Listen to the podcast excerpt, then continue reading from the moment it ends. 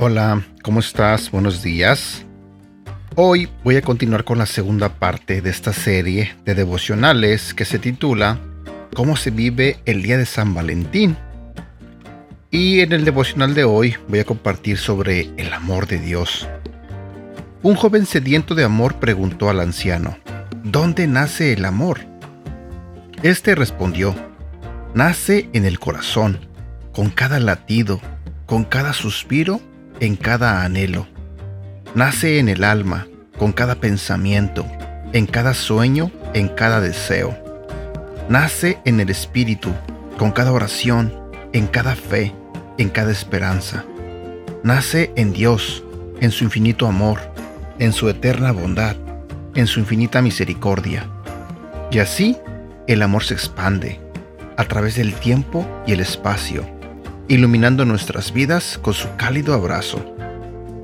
El amor surge del corazón de Dios. Las mismas escrituras nos dejan saber que Dios es amor.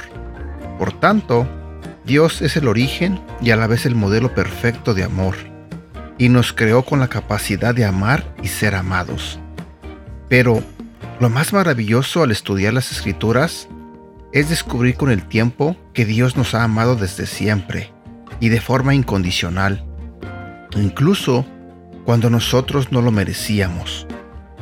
Ahora, al pensar en el fluir del amor de Dios por nosotros, no dejo de pensar en un río que fluye constante y fuerte.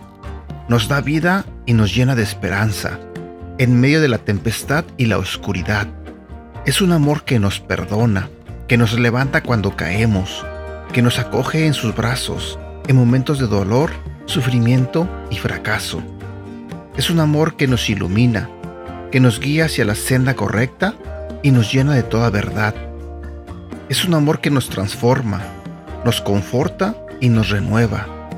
Nos llena de paz y de alegría y lo más maravilloso, nos hace sus hijos semejantes a Él.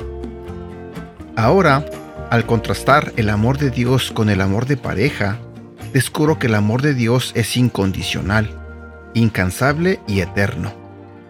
El amor de pareja, por otro lado, es un amor condicional. A menudo nuestro amor hacia nuestra pareja depende de cómo se comporta, cómo nos tratan y cómo se sienten respecto a algún momento en sus vidas en particular. Pero, aunque el amor de pareja puede ser condicional, también puede ser tan poderoso y duradero como el amor de Dios, siempre y cuando el primer y el más grande amor para ambos sea el amor de Dios. Mediten sobre eso. Versículos para recordar. Isaías capítulo 49, versículo 15. Pero Dios respondió, Jerusalén, ¿acaso puede una madre olvidar o dejar de amar a su hijo? Y aunque ella lo olvidara, yo no me olvidaré de ti.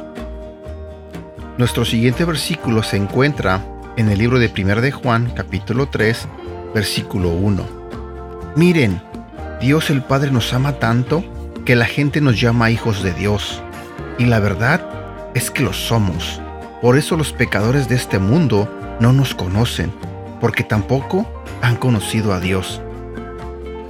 Y ya para terminar, quiero compartir contigo el capítulo 13 del libro de Primera de Corintios. Ayer te dije que hoy lo iba a compartir es un capítulo que trata sobre el amor verdadero y empieza con el versículo 1. Si no tengo amor, de nada me sirve hablar todos los idiomas del mundo y hasta el idioma de los ángeles. Si no tengo amor, soy como un pedazo de metal ruidoso, soy como una campana desafinada. Si no tengo amor, de nada me sirve hablar de parte de Dios y conocer sus planes secretos.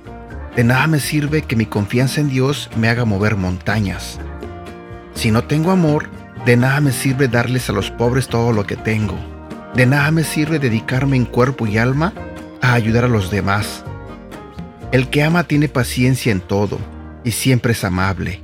El que ama no es envidioso, ni se cree más que nadie.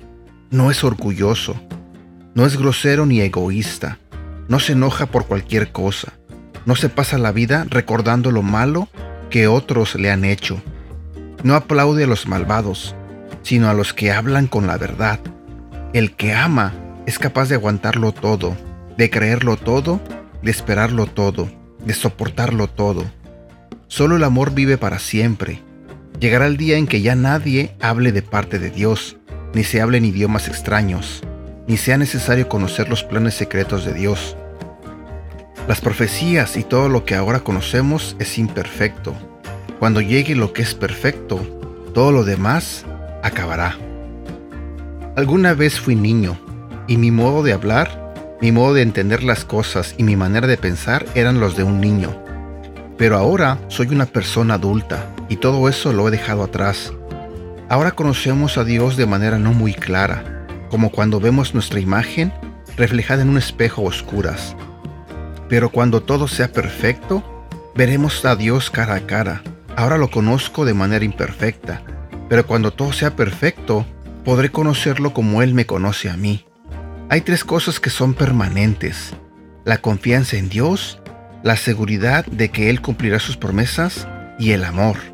De estas tres cosas, la más importante es el amor. Que tengas un bonito día.